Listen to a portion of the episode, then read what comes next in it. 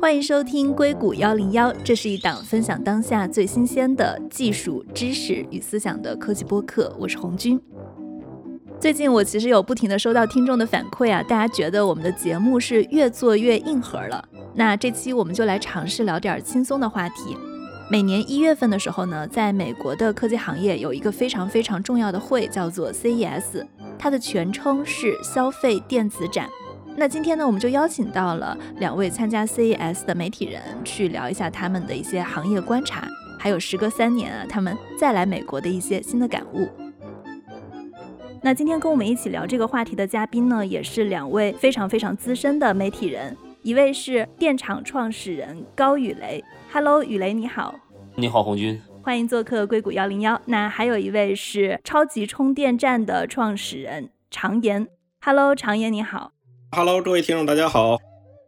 今年你们俩为什么会来 CES？因为我们俩要 PK 谁是真正的老板。没有没有，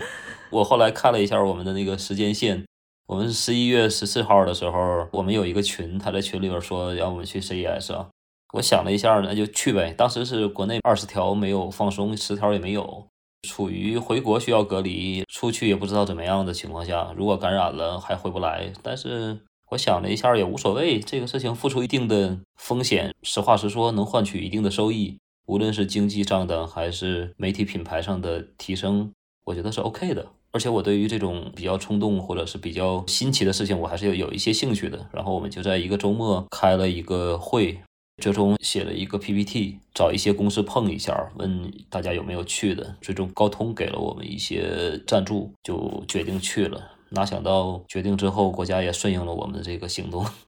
让我们顺利的出来了，然后也能顺利的回来。反正就是这样的一个事情呗。这一个事情就是在日常的科技媒体的运营和工作中，你总是需要一些新的刺激嘛。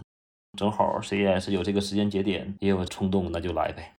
对，我觉得可能 CES 本身只是一方面，另外就是其实三年大家都没有交互了，来美国看一看，会有一个中美的碰撞在里面。从这种碰撞的点，应该还是能收获到很多的。我跟一些采访对象呢碰到一件事情啊，中国以前有一种盲目的自信嘛。之前的时候，上一段的一八年、一七年的时候，就咱们总说一七年、一八年的时候。为什么那么自信呢？因为十家市值最大的互联网公司有五家来自中国，我们会觉得中国可以平分秋色了。我们在科技领域其实是可以和美国抗衡的。但是经过一九年、二零年还有疫情这三年，我们会发现我们好像没有那么强。谦逊是中国人的美德之一，但是你去 CES 上，你无论是产品上、技术上，如果你抱着一种学习的态度，你总会看到一些新的东西，有一些新的启发。我觉得中国的很多参加 CES 的厂商也是有这种态度的，他们想进入美国市场，他们也想看看竞争对手在干什么，去现实中看一看还是很有必要的。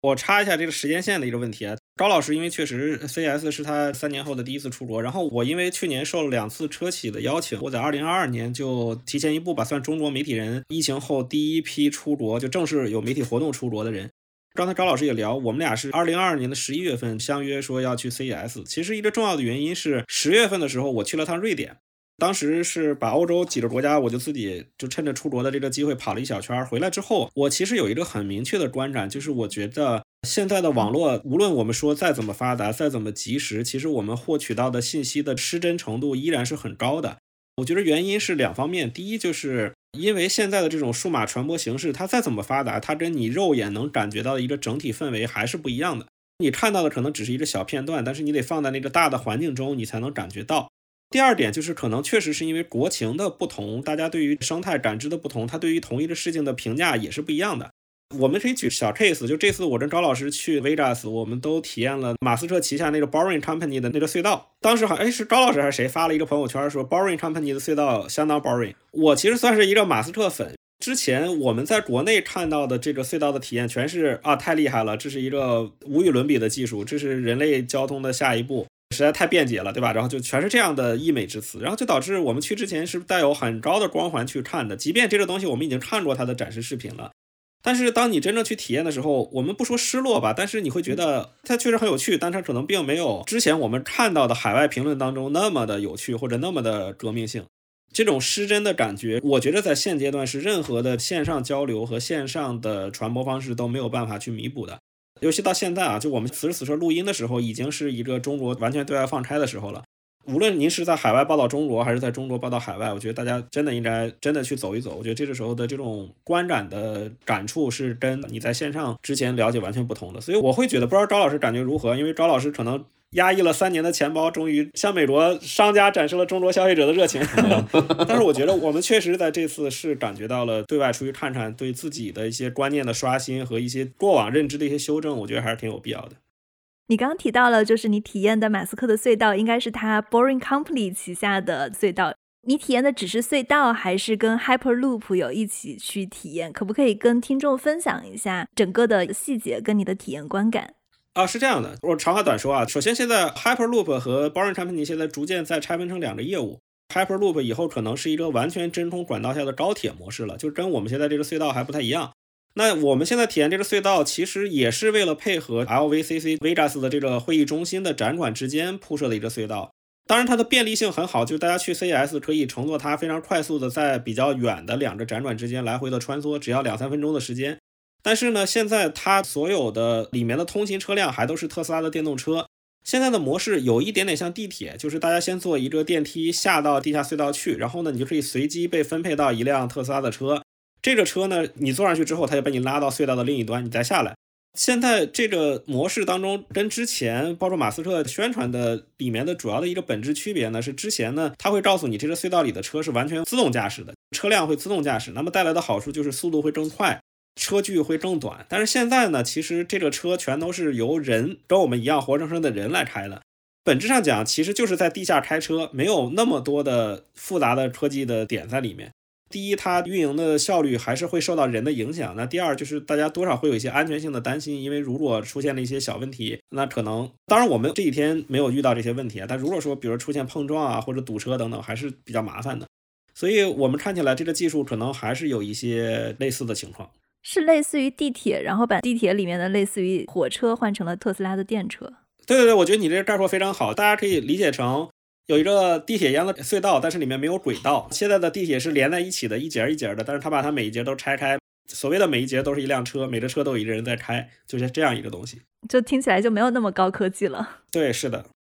我看见这次在 CES 的展会上，就我刷朋友圈看见很多人说，哎，这次 CES 展会其实有一点点像车展了，很多跟汽车还有智能汽车、电动汽车的展览相关的。对，其实这个论调，我觉得已经有五年了。因为事实上，汽车企业所谓大举入侵 CES，大概是在二零一八年。国内的很多听众可能比较熟悉，我们现在一说魏小李，魏小李，其实小鹏汽车就是二零一八年在 CES 上首先推出的，当时的他们叫概念车，但其实就是现在的第一辆量产车的原型。那年可能会是大家第一年开始比较惊叹，说啊，CES 原来可以展汽车。但是从今年来看，其实我们觉得一个新的态势，第一就是似乎谁家的展台上没有点跟汽车相关的东西，感觉都很落后的那种感觉。包括索尼其实也发了一辆自己新的电动车。因为刚刚大家反复的提到二零一八年，就我觉得二零一八年可能确实是一个很特别的年份。一个是它的参展公司是一个非常高峰的时期，大概是有四千五百家，而且我自己其实正好是二零一八年那一年去了 CES 的展会。那年也是中国公司在 CES 展上的一个顶峰，我记得当时的数据是有三分之一的中国公司。同时，二零一八年也是一个非常大的转点。就当时我印象特别深的一件事情，就是华为它本来是准备在 CES 的展会上宣布当时跟 AT&T 的合作。第二天，华为其实是在主会场有一个非常大的他们定的一个主题演讲，是主会场的演讲，还不是那种分论坛的什么的。结果在前一天晚上，这个合作吹了，AT&T 宣布不合作了。因为华为他们是请了很多的媒体来 CES 展会，正好是我们媒体在跟华为的高管吃饭。我当时就记得我的手机突然就炸了，就好多就是说华为跟 AT&T 吹了，然后编辑部又发信息过来说马上确认，然后我就说华为的高管团队正好在我们的对面，然后公关团队也在。其实他们当时是完全不知道这件事情的。这意味着第二天就是华为的 CEO 余承东，他的整个的演讲全部要重写。后来这件事情其实是说，这个就是美国他们有一个国会议员致信联邦通信委员会嘛，就是说这个合作不行。其实之后在整个的像孟晚舟事件跟中国的呃公司大量的撤出硅谷，其实这是一个转点，我觉得在二零一八年就可以看到了。当时我记得是美国国会的一个限制法案吧，导致的本来的一个演讲最终完全的告吹。余承东刚开始的一个演讲应该是基于合作的基础的演讲，后来就是一个非常强硬的回应吧。他们其实第二天的那个演讲完全是另外一套，但是其实在演讲中有几句话做一些回应。因为当时后来余承东自己也在微信上说，他本来是 Mate 十准备大举的进入美国嘛，然后就是突然取消，他是说造成了特别大的经济损失，还是挺不高兴的。在二零一八年的时候，就为什么说它是一个高峰？我记得那一年有很多的自动驾驶公司，他们都在 CES 上展出了。不管是中国、美国传统车企，基本上因为当时我是去了车展的区，全都推出了自己的新能源汽车，就没有新能源的就推出了新能源概念车，展示了一个概念的框架，告诉市场跟媒体说：“哎，我们在做这件事情了。”还有一个是百度，当时也是其实要做自动驾驶的一个高峰时期。然后我记得他们还在合作上请了，如果听过我们自动驾驶特辑的听众，他有请自动驾驶之父 Sebastian Chang 跟他们一起去做联合发布。那个时候就感觉是一个特别美好的时代，就没有想到其实整个市场它是很快的就发生了变化。我记得二零一八年的时候，像苏宁、阿里都参加了。苏宁当时是展出了一些他们的无人零售啊，跟美国的应该是全时学的吧，一些无人零售，还有一些的其他的一些东西。阿里呢，我这次正好去采访了之前的钉钉的 CTO，他说他二零一八年也参加了。我说你当时参加，你们钉钉能展出什么呢？他说我展出了一个智能打卡机。阿里当时组了一个团来参加，所以每一个业务都会提供一些产品。但是钉钉明显是一个软件产品，一个 App，你没办法有硬件，它只能展出一个智能打卡机。然后阿里当时也是跟亚马逊呐这种美国的公司展出一些线下的一些产品。腾讯当时也参加了，但是我忘了腾讯当时展出什么产品了。反正当时会有很多的互联网公司，百度当时确实是参加了。当时我还去了他们无人驾驶的那个展示，在硅谷的分部那边。但是之后啊，应该是各种各样的原因吧。一个是中美科技之间的竞争导致互相限制的一些关系。后来你要像苏宁啊或者阿里啊，二零一九、二零二零之后疫情了，导致中国公司没有大规模的出海，整个的时代也就过去了嘛。因为我刚刚是大概回忆了一下，二零一八年其实是一个中国公司参与的顶峰时期。你觉得今年中国公司参与的多吗？或者说有哪些公司还在去 CES？我觉得中国公司现在一些务实的公司还在参与。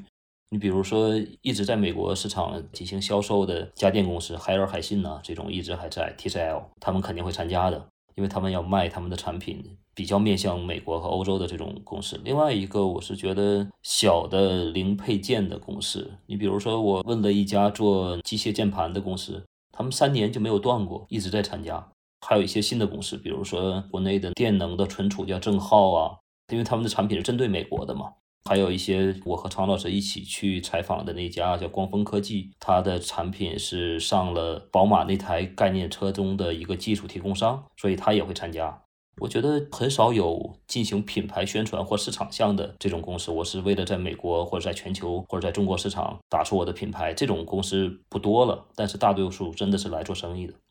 听起来感觉中国的大公司参与的还是不多的。今年还在参加的，可能更多的是一个我要在美国来做市场，我要做 marketing，它是把它归到这一类里面的。我觉得这里面有一个背景是我观察到的，就是关于刚才红军讲的中国大企业的问题。我跟高老师应该在一个季度以前就已经跟中国的绝大多数的科技企业进行了一轮沟通，关于他们今年参展的一些需求和计划。整体观展其实是两方面，第一呢，就是因为中国这次的放开政策还是比我们预料的要稍微提前了一段时间，所以对于绝大多数大企业来讲，因为他们的参展规划布置的时间都比较长，因此他们从主观上是没有做好这次参加 CES 的准备的。第二点呢，就是也是因为刚才红军讲的这三年中国和美国的相对关系的变化，很多厂商也会预料到，当没有绝大多数中国媒体和中国消费者会去关注这次 CES 的时候，其实他们参展的，无论是从品牌影响还是从经济收益的角度来讲，他们会认为有些得不偿失的。但是我觉着这次 CES 可能是个非常好的苗头，我现在了解到的情况是，二零二四年大概率上，至少在参展品牌的影响力和数量上，可能会逐渐的回暖，因为绝大多数的中国品牌也看到了这次 CES，特别是在这样一个关键时间点体现出的这种象征性的意义。那我觉着，就至少在这次我们回到中国之后，其实有很多厂商也在找我们去询问，类似于这次 CES 的观展影响力如何。我觉得他们在明年有一定的参展的计划。上次我跟高老师聊的时候，我们是觉得今年整个 CES 看起来它可能没有那么让人兴奋。我不知道常言老师你是不是一个同样的感受啊？比如说高老师，你为什么会觉得它没有那么让人兴奋了？我觉得也跟我参观的项目和展馆有关系吧。我一直在中央的展馆，就是比较传统的那个展馆。我跟大家介绍一下，CES 在拉斯维加斯大概分这样几个展馆。中央展馆就是一些传统的大公司，比如说 LG、三星、索尼这种公司是在中央展馆的。之前呢，北展馆和南展馆，南展馆主要是放的小的零配件厂商，比较小的公司，键盘呐、数据线呐什么的。北展馆主要是放一些，比如游戏啊、VR 啊这种比较新的。这回是北展馆没有了，有了一个西展馆。西展馆主要是放车企。我这回是在中央展馆，就是一些传统厂商的。传统厂商，我觉得，比如说像三星啊、索尼啊、LG，还有中国的一些公司啊，没有什么特别让人激动的东西。一个是，我是觉得他们的产品本身技术展示，还有新的产品没有特别亮眼的。另外一个，我觉得他们也没有特别用心。你比如说，我在大概二零一二年的时候，当时在三星的展馆，他们把他们最好的屏幕还有几百块吧，摆成非常漂亮的造型，然后营造的那种声光电的场景，特别震撼。但是现在我觉得，甚至你像 LG 的开场和二零二零年我参加的那次 CES 没有任何区别，它只是改了一下它所展示的那些画面。然后三星也是没有新的产品，也没有新的展示方式。还是那个样子，基本上场地还是那个样子，布展也是那个样子。它只是展示了一些这两年它一些新的研发的一些成果。另外一个，我觉得跟这次他们的推出的产品也整体来说就是那个样子。但可能它的电视，比如说 LG 有一款无线的电视，我稍微感兴趣一点，就是它不需要连接数据线，也不需要连接电线，它就可以展示画面。但是问题在于它不够激动人心，它大多数的时候都是。呃，就我非常理解，就是它都是一些非常微小的创新，而不是让你觉得有一个革命性的进步，对吧？对，它会比你的预期，比你能看到的已经售卖的产品好一点点。但是问题在于，它不会让你非常激动的，哇哦，内心的会有这种感叹的声音，它没有。所以说，我在中心展馆基本上是这种感觉，我看一看有什么样的进步，大概这样，然后体验一下，然后就过去了，基本上都是这样的。我不知道常言老师那边可能在汽车那边能够能够好一些吧，因为毕竟是技术的前沿嘛。这个这个 技术的前沿同样很失望。给大家说一下这个汽车这边的观展，其实正好就结合上面红军问的那个问题，就是为什么大家对五年前的 CES 那么的怀念或者那么的向往？其实是两个方面的原因。第一个原因是。我觉得五年前所有人都在寻找一个答案，就至少当时我们在科技行业里去做探索的时候，会发现所有人都在问一个问题，就是智能手机之后的下一个爆点会在哪儿？大家想想，从 iPhone 大概是零七年问世到二零一零年坐稳这个霸主地位之后，之后漫长的到现在十几年的时间里，大家其实一直在寻找说下一个科技行业的绝对的核心平台会是什么？之后出现了很多浪潮，像可穿戴设备。包括现在的 AR、VR 等等，虽然说每一个都说自己是下一个科技行业的绝对宠儿，但其实一直没有达到至少像当年智能手机那样轰动的效果和这样绝对的普及的一个程度。在二零一八年的时候呢，刚才红军讲到了两个科技前沿，一个就是新能源汽车，还有一个自动驾驶。那这两者又结合起来，出现了一个新的领域，我们现在叫做智能汽车。当时整个全世界都认为，好像我们找到了下一个空间或者下一个智能运算的平台。因为从哪个维度来讲呢？汽车都是一个非常完美的答案。首先是大家生活中必不可缺的，然后又有一些大家独特的在当中可以进行娱乐等等各方面的功能。那同时它又可以结合了芯片呀各种工业的先进的技术。所以从那个时候来讲，它其实给了大家一个很大的希望，就让大家感觉到科技行业不断跳动的心脏好像又找到了下一个去奔跑的赛道。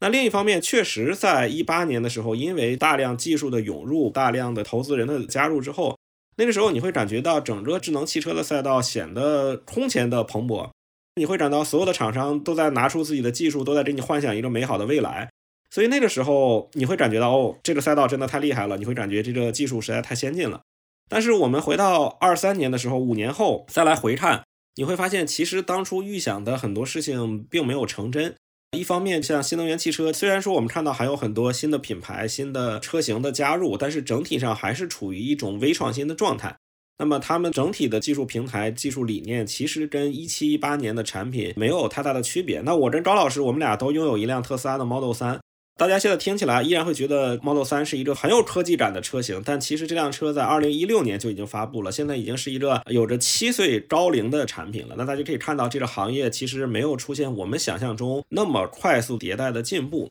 这个自动驾驶就更不用多说了。那一八年的时候，可能大家聊起来的时候，很多人都在讲说。我们预计二零二零年、二零二一、二零二二，我们就要在某某某的城市落地了，对吧？就至少我可以进行一个有限范围内的自动驾驶无人车的接驳了。那其实我们现在看到，即便在美国，绝大多数的试点城市依然还是处于小范围试点的状态，并且也不断的有一些负面新闻爆出来。所以从我至少专注于报道的这个细分领域来讲。我们会感觉到有一些技术至少没有如期进展的一个重要原因。那一方面肯定有五年前稍微夸张的一些愿景，那另一方面也是因为这三年的疫情确实导致了很多企业发展的不如意。我觉得这都是客观的情况。这是相对我熟悉的报道行业。那除了这个之外呢？其实对于其他行业，我就以一个普通的参展者的心态去观察的时候，我的感觉是确实有很多新的创意出现。那天我跟高老师还有包叔跟红军聊，我也聊到，就说这次我们的感觉是 VR、AR 的应用变得特别多，很多相关的初创企业，然后包括软硬件企业也都在推出自己的 VR、AR 的解决方案。但是整体上设备的佩戴依然还是非常的复杂，当中展示的很多场景确实是一种创新，但是又让你感觉好像你生活中不是那么必须的。比如说，我们也看到了像一些什么 VR 的便利贴啊。有一些什么 VR 的日历啊，还有这些功能，那这些东西确实是一个应用形态。这些都是啥呀？VR 便利贴、VR 日历，它就是在 VR 里面 做一个便签纸吗？对，它可以用它的一些设备的标记，在你的这个生活场景中去标记一些 VR、AR 的位置，然后你戴上眼镜之后，就可以在那个位置上看到它的便利贴，就可能理解这个场景。那这样的东西其实对我们来讲，OK，它是一个创新，或者说当你体验的那一刹那，你也觉得挺有意思的。但是你似乎并不强烈的希望拥有这个东西，你也并不希望说，好像我以后我在我的办公室就不想用便利贴了，我就要用这个东西，好像没有这种特别强的冲动在里面。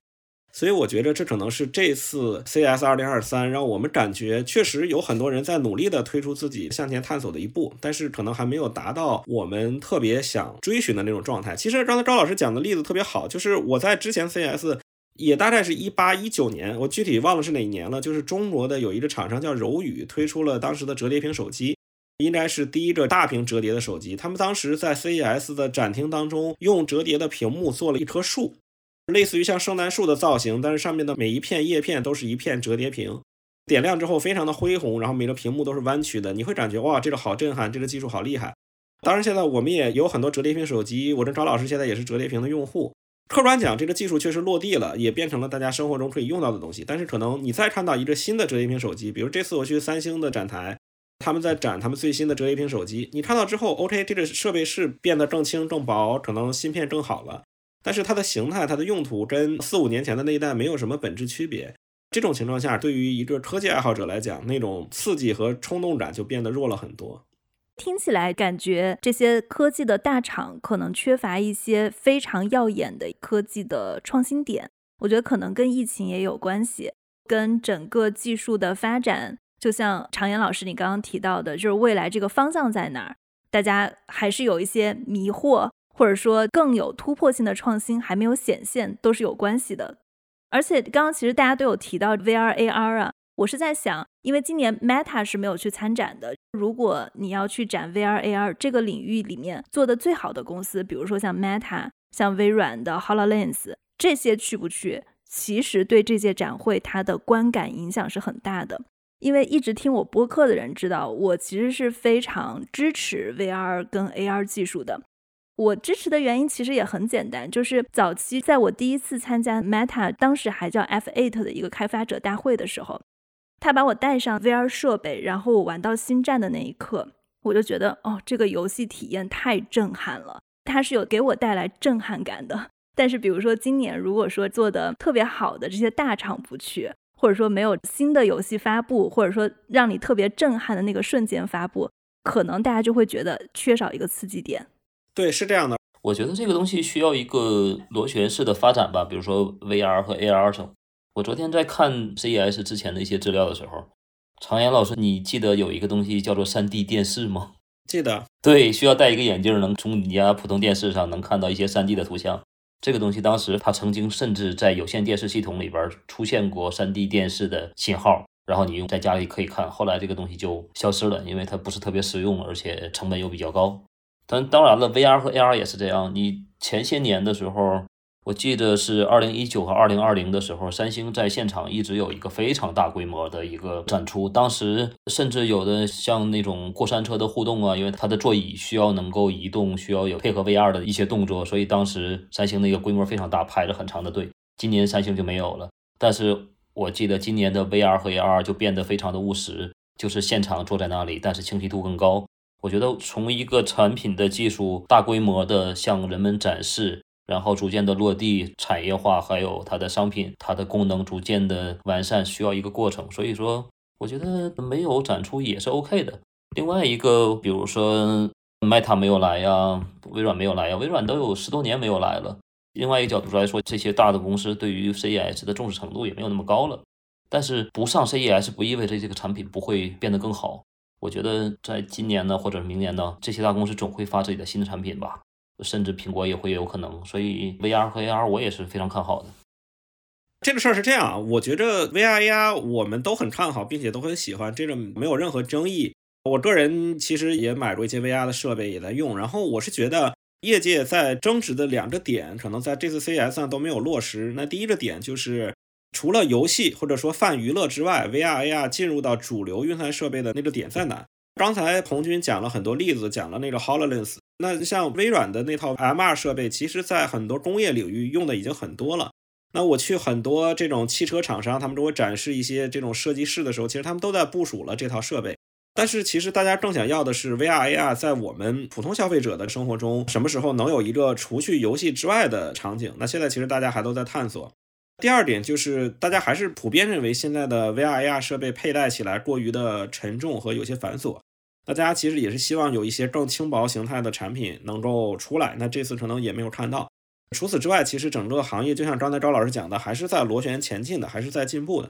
我其实想抛一个问题啊，就刚才结合咱们讲的 VR、AR 设备，会不会有这么两个观点？我不知道你们俩认不认同啊？第一个是我跟高老师在 CES 现场的时候，我俩就聊到这个问题。高老师提出一个观点，他觉得因为现在很多核心的科技产品并不在 CES 上发布了，比如说智能手机，对吧？那现在绝大多数的手机，苹果有自己的发布会，然后三星有自己的发布会，那中国的手机厂商也都有自己的发布会。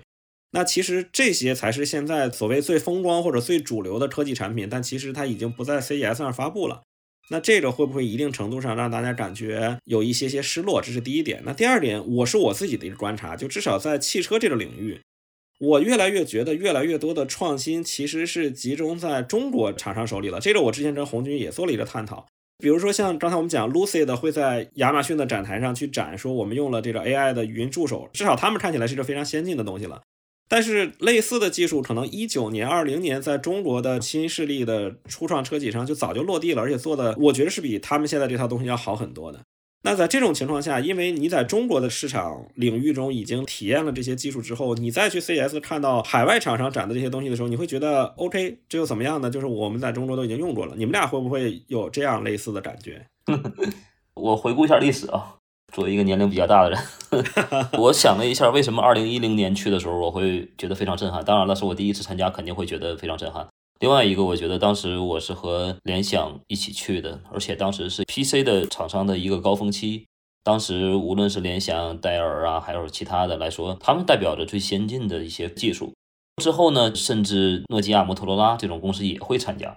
结果到了现在的话，所有的智能手机不会参加，电动汽车不会参加，苹果九二年之后就不参加了，微软一二年之后就不参加了，所有的公司这种比较先进的技术公司就不会在 CES 上展出自己最先进的技术，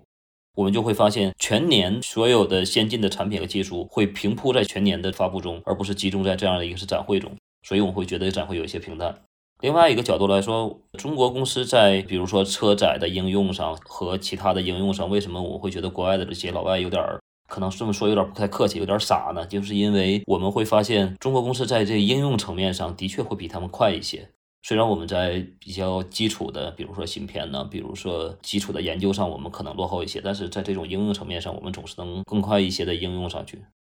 刚刚常言你抛的第一个问题，其实也是我之前跟高老师我们两个讨论过的。我们在想，CES 之所以让大家觉得没有那么惊艳，可能是之前有一些企业，他会在 CES 上憋个大招，他会把他的新品发布先放着一段时间，然后在 CES 上集中发布。那这样大家在去的时候就会觉得，哎，还是有很多新的消息出来的，或者说有新闻点的东西出来的。而且我看 CES 它其实诞生的很早嘛，它是一九六七年诞生的。但是其实之前是真正的是消费者在参加，但是九十年代之后，媒体就是 CES 参与的主力了，因为媒体它也可以把消息散播出去嘛。所以那个时候各家公司还是很重视 CES 的。那当 CES 都变成了一个，就像常言你刚刚提到的，大家都是在 CES 上从一个技术向的展示到开始变得越来越市场化的时候，我觉得对媒体来说它的吸引力也在下降。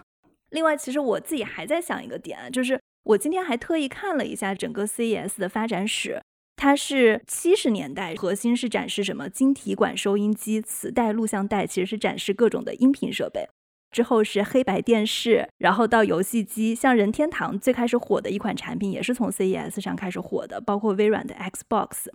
之后就到了个人电脑，到了手机。到了现在，我们说的现在的整个 CES 可以看到，手机厂商有，互联网公司有，智能汽车有，VR、AR 有。我觉得它反映的是一个时代的变迁吧。最开始的时候也没有互联网，就纯靠媒体，所以大家有任何的消息只能在 CES 上发布，这可能也是它诞生的一个时代背景。现在就是我们的网络这么发达，是不是发一条 Twitter、发一条微博，甚至自己发一个公众号，它都能成为一个消息的发布源？所以，对一个真正的发布来说，CES 它的分量权重可能就在下降了。然后你说到第二个点，就是汽车这个领域，我自己是感觉现在在美国路上开的车啊，很多都是特斯拉。我其实有三年没有回国了嘛，我也很好奇中国这些车有哪些创新。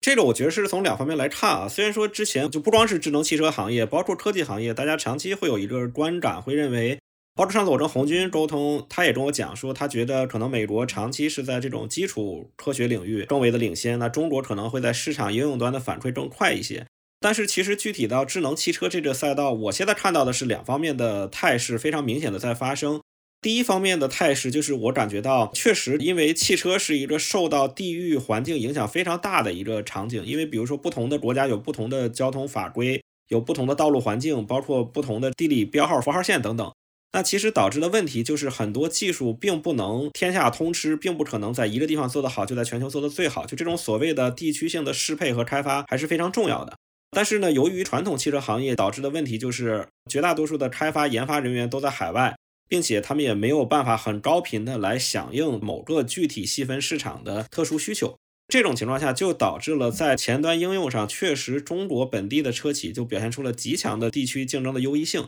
比如说，在讨论到自动驾驶这个技术的时候呢，那很多时候大家会觉得好像核心在美国，但其实我们看到，即便是同样的一个类似的功能，现在在中国的道路环境下，中国原创的一些车企的一些技术，其实它的很多体验的状态和结果都已经不逊色于像特斯拉这样的海外巨头了，甚至在一些细分领域还要更好。那我觉得这是本地化场景带来的不可磨灭的优势。那第二点就是回到核心技术本身。历史上是一个循环，就是我只有在市场端表现更好，我赚到了更多的钱，然后我才有更大的能力和兴趣再进行下一轮的更底层的研发。那确实，比如说在新能源汽车领域，我们看到像传统的在电池、电驱，然后包括像芯片这些行业，可能确实美国很领先。包括现在我们认为自动驾驶领域的很多模型和模式，都是美国的车企或者公司先提出来的。但是我们反过来也在看，中国车企也在逐渐的在市场的引领之下，其实已经开始在发掘很多底层的一些东西了。那比如说像中国车企现在在搞换电，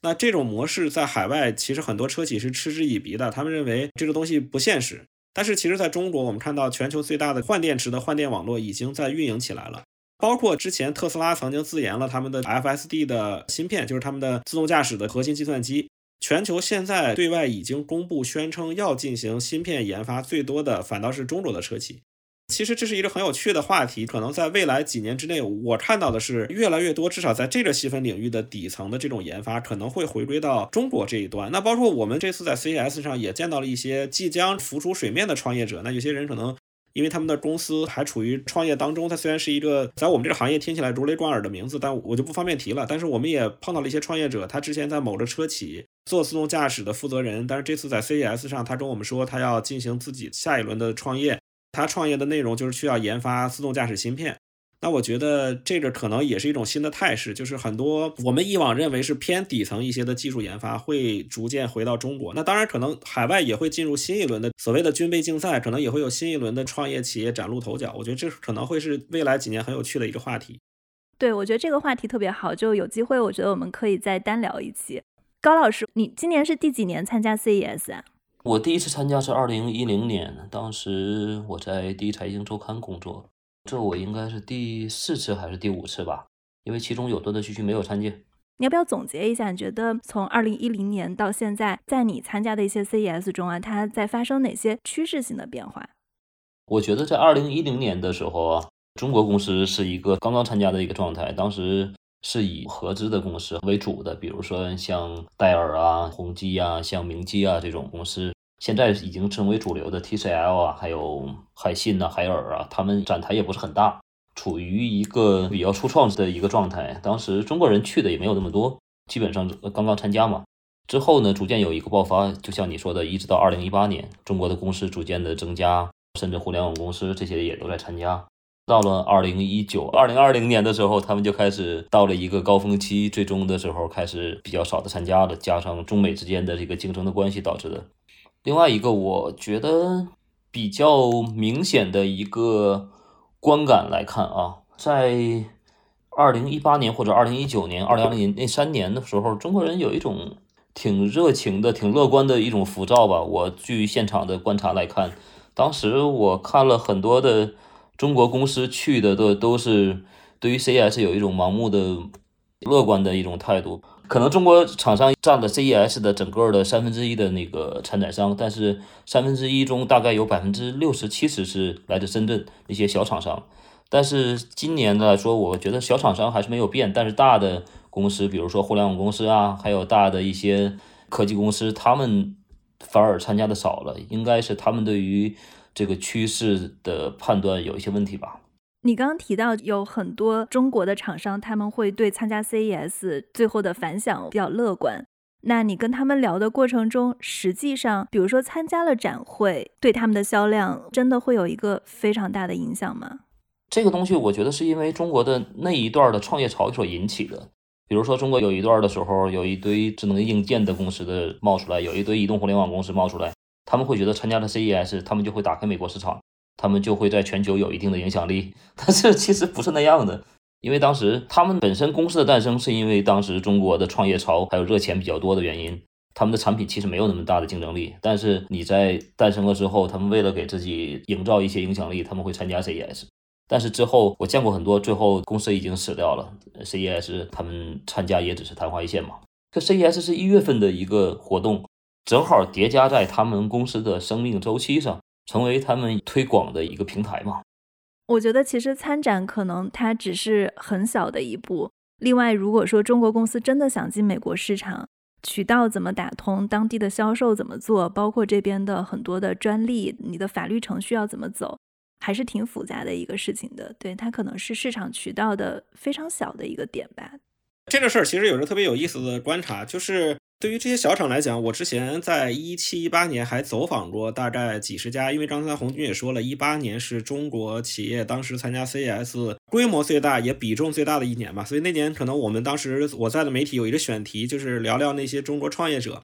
然后我去跟他们聊了聊，就是刨开一些相对来讲认不清自己现实的这些企业来讲，可能就自然被淘汰掉了。但是对于很多相对务实的企业来讲，他们当时参加 CES 有两方面的需求。第一方面呢，是因为对于这些小企业来讲，他们的产品技术确实很符合美国市场，他们也有在美国的一些客户了。但是因为他们本身企业的主体并不在美国，他们也没有那么多的人力和财力来进行长期周期性的在美国固定式的宣传，那么在 C S 这样的展会上做一次集中的展示和宣讲，其实对他们来讲还是挺重要的，因为有大量的这种客户和供应商其实是在这个 C S 里进行走访的，那么他们也是提供了一个比较大的曝光的窗口。第二点，他们也跟我讲说，很多时候这个东西也可以反向作为一个在国内宣传的点。其实中国消费者对于一个产品在海外得到认可或者在海外得到亮相，至少在那个年代还是有一些向往感的。他觉着，比如说我作为一家深圳的厂商，国内竞争非常激烈。那如果我告诉大家我的产品在美国已经有展示，并且已经有销量了，对于国内的消费者来讲是一个空前的信任。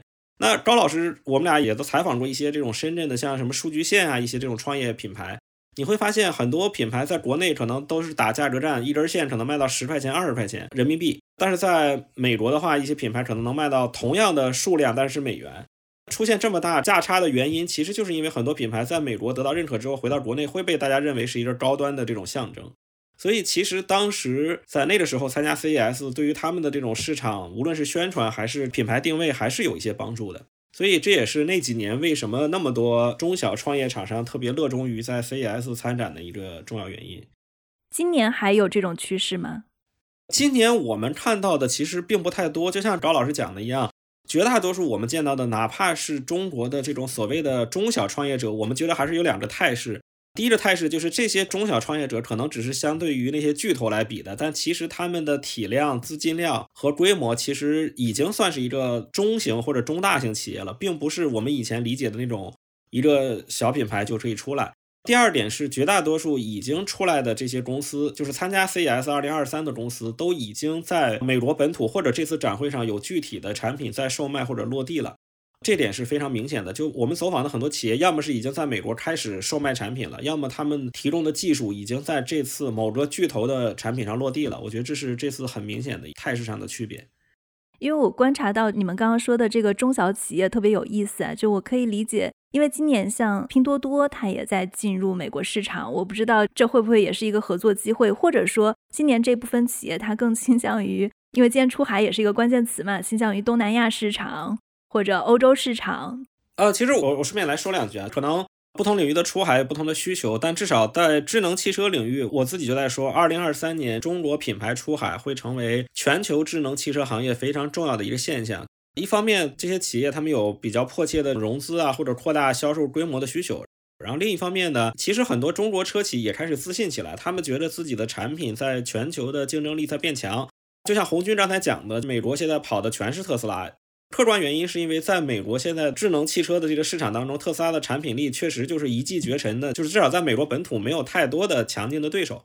但是同样的一个车放到国内，可能现在已经有些论调出来了，说觉得特斯拉的车产品力好久不更新了，产品力在下降。我觉得这种变化其实也让很多中国车企今年有了想出海的这个需求。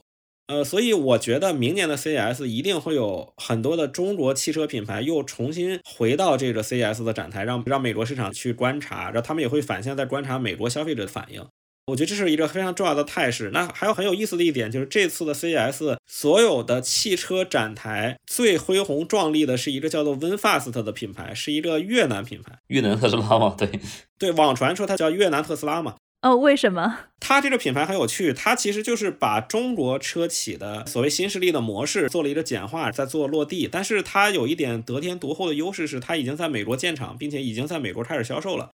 这个故事，我觉得红军你也可以日后挖掘一下，因为我也在观察这个企业。我觉得很有意思的一个点，就是为什么一家越南企业可以快速的在美国市场落地，你也可以看到它在美国市场到底会有怎么样一个表现。但是因为这是它出海的一个大年，所以它这次在 CES 上搞了一个巨大的展台，并且带了五款车去做展示，几乎是参展品牌当中最壮大的一个展台了。这可能也会刺激和引发很多中国车企做效仿，我觉得明年可能会有类似的态势。但是从智能汽车的细分领域来讲，我觉得出海可能会是很重要的一个关键词。你觉得越南那个企业当时为什么吸引了那么多关注度？是因为它的车好，比如说外形很炫酷，还是它有一些特别的点？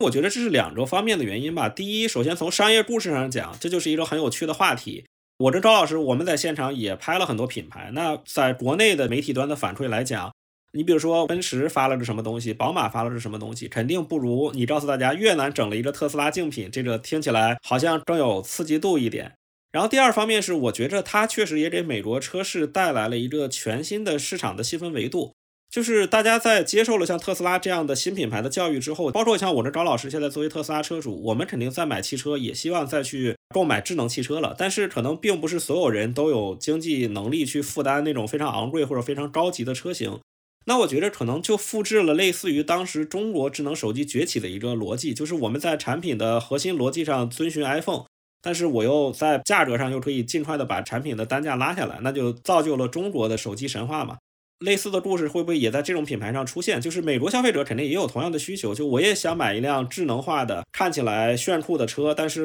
我又没有能力去买那么贵的特斯拉，那这样一辆车会不会是一个很好的选择？所以我觉得它其实也是切中了这种一个新的细分需求，所以我觉着也挺有意思的。可能稍微有一点偏题啊，就我还想补充一下，你觉得中国车企的出海，因为我看见未来第一站它是选了欧洲嘛？接下来大家的方向是更偏向于欧洲市场，还是美国市场，还是东南亚市场？就从你现在的观察来看，这个问题其实相对来讲，我觉得比较好回答。首先，我们做一个细分的市场，东南亚市场和欧美市场的需求绝对是不一样的。我们现在对于东南亚的需求，可能更多的是满足他们汽车有无的一个需求，所以很多时候其实出售的是这种物美价廉的入门级的车型。但是回到智能汽车这个赛道，我觉得大家的这个星辰大海肯定是在欧美。那现在为什么初期大家都会选择先从欧洲进行销售？其实原因是，第一，欧洲人现在整体对电动车的欢迎程度是更高的；第二点呢，欧洲相对来讲，在无论是地缘政治还是各方面，对于中国产品的接受度还是相对比较理想的，所以大家都会先选择把欧洲作为第一站。但是我的结论是，早晚大家会把美国市场当做一个兵家必争之地。只要美国不出台像类似于对华为当时的那种禁令的话，我觉得中国汽车早晚是要进入美国的。因为美国市场也更大，从传统的汽车市场来讲，就是一个更大的汽车市场。然后另一方面呢，也是因为中国现在所有新创产品的基本底层逻辑还是跟特斯拉有些若有若无的这种微妙的联系的，很多是天然就把特斯拉当竞品，或者说在创新上是针对特斯拉的不足去做的。所以我觉得大家早晚这个目标还是会进入美国。那包括就像未来为例。就 neo 这个品牌为例，他们也在二零二一年最早就开始出海了，但是也谈到说可能在寻求机会，在二零二四或者二零二五进入美国市场。我觉着这是大家肯定的一个理想的路径，就是我先进入欧洲，再进入美国，但是美国一定是大家最后竞争的一个主战场。哎，那为什么不直接进美国？我不知道是不是会有政策上的一些阻力，还是什么原因？这个是这样的，如果我们抛开细分的点不谈，有两个核心问题是比较明显的。第一呢，就是。大家还是比较担心主观上一些政策上的一些变化，比如说一些行政限令等等，那这个可能会让大家的大量投入化为乌有。就之前的手机已经证明了这一点。第二点呢是，如果具体到汽车的细分领域，其实从底层讲，是因为中国汽车工业的现代化，或者就是最近几十年的发展，很多是受德国企业的影响，因为当年的南北大众其实塑造了整个中国汽车工业的一个基础。那在这种情况下呢，中国很多车型的开发标准、开发方式，包括安全碰撞的这些流程，跟欧洲是比较相近的。所以，中国现在原生研发的车型，其实只需要投入比较少的一部分，就可以在欧洲市场本地化。但是，美国市场无论是汽车的标准，还是各种方面，跟中国现在的开发是区别比较大的。所以，同样的一个中国车型想在美国销售，它投入是更大的，并且就是你得有比较稳健的市场回报，它才是合算的。所以这点也是大家比较谨慎的一个原因。高老师，你有什么补充的吗？嗯，我觉得是不是还跟中美之间的科技的竞争和国家的关系是有关系的？数据安全法呀，还有其他的一些东西，我觉得车企也不会轻易尝试吧。有一些互联网公司的前车之鉴。常老师，我记得有一年是二零一八还是二零一九年，当时去了好多中国新创的汽车公司，比如说拜腾啊，什么 FF 九幺啊。对，一八年。对，二零一八年。对对，当时我觉得中国公司还是挺有意思的。汽车公司在他们只有原型产品的时候，他们会在 CES 上参加；当他们上市，产品已经开始量产的时候，他反而不来了。我觉得可以回溯一下他们的时间轴。哎，对，我觉得这是一个挺有趣的点。就像高老师讲的，一八年其实是一个中国车企的高峰年，因为那一年出现了很多变化。一个是说，中国很多传统车企也都想办法把自己的车放到了 CES；另一方面，现在我们觉得很熟悉，但当时其实还是很新锐的一些品牌，小鹏当年亮相，拜腾当年亮相，然后蔚来拿去了自己当时已经上市的车吧，当时也算是一个概念车。FF 九幺是因为前一年乐视搞了一个巨大的发布会。但是在第二年就变成了拿了一辆现成的 FF 九幺让大家去试乘。这些车当时具备的特点就是外形非常的粗糙，因为基本都是概念车。当时 FF 九幺连内饰都没有定型，就那辆车的内饰就是一个架子，但是大家仍然乐此不疲的去做测试。然后当时的那个拜腾在 CES 的主场馆外面开辟了一块试乘的场地。那辆车外观也没有确定，内饰也没有确定，但是就已经可以跑起来了。就当时给大家的兴奋感很强。我觉得当时的目的是两方面的，一个是可能确实有资本市场的考虑，就是要让大家感觉到我们这个品牌已经具备了把产品推出的实力，就是在寻求更多的资本的支持。第二点呢，确实当时 CES 我觉得对国内也是具有向往感的，因为当时我们的一些报道，其实国内的这些车迷朋友们关注度还是很高的，他们觉得这个事儿很酷。等到一九年或者二零年，这些车型如果真的如愿上市的时候，其实还都是在中国进行了一次发布。因为一方面资本端已经得到了证实，第二这些产品其实绝大多数还是为了中国市场开发的。它当时的消费者就是中国的消费者，所以在中国本土开可能更符合大家的习惯。所以确实是一个挺有意思的一个故事。对，所以说如果他们下一次再在 CES 上出现的时候。也许真的就是他们需要在全球市场面前展示他们的产品和技术的时候了。是的，我觉得这就是一个三步：先把自己拉起来，然后回到中国市场耕耘，然后再出海。好，那谢谢高雨雷，谢谢常言，大家再见。好，谢谢。好，大家再见。因为这期里跑题主要都是我跑题的，所以可能我就被剪掉了。大家记着去看上我的微博，看看我。好，大家新年好，拜拜拜拜。好的，谢谢大家。那这期节目呢，我们录了有一段时间了，因为今年我们其实也没有做任何的年终总结，还有新年展望。这期节目呢，就算是给大家的一个小的总结，也希望之后这类的交流会越来越多。那细心的听众呢，也可能发现之前我们节目的开头，比如说是 S 三。一九十六九十七，那现在我们把前面的 s 去掉了，其实 s 是 season 的意思。那现在我们把它去掉的想法是，到二零二二年年末的时候，我们还在去继续出整个跟辉瑞疫苗这些系列话题，包括我们的 A I G C 话题，我们也还在持续的跟踪。它并不因为我们一季的节目结束而这些话题的讨论就终结了。相反，我们希望在这些我们认为特别重要的议题上，我们能够持续的去关注，它不再以季为单位。那我们也会把我们的专题跟我们的方向做得更加的凝聚。A I G C 的话题，我们还会持续关注。最后就是欢迎喜欢我们节目的听众来持续的关注我们、订阅我们、给我们写评论、写留言。我最近真的是有收到非常非常多质量极高的，不管是留言还是在社交媒体上的发帖也好，非常非常感谢这一部分听众，大家有认真收听节目，然后有把这种收听转变成一种新的方式的输出。我从大家的发帖中也学习跟收获到了很多，那谢谢大家。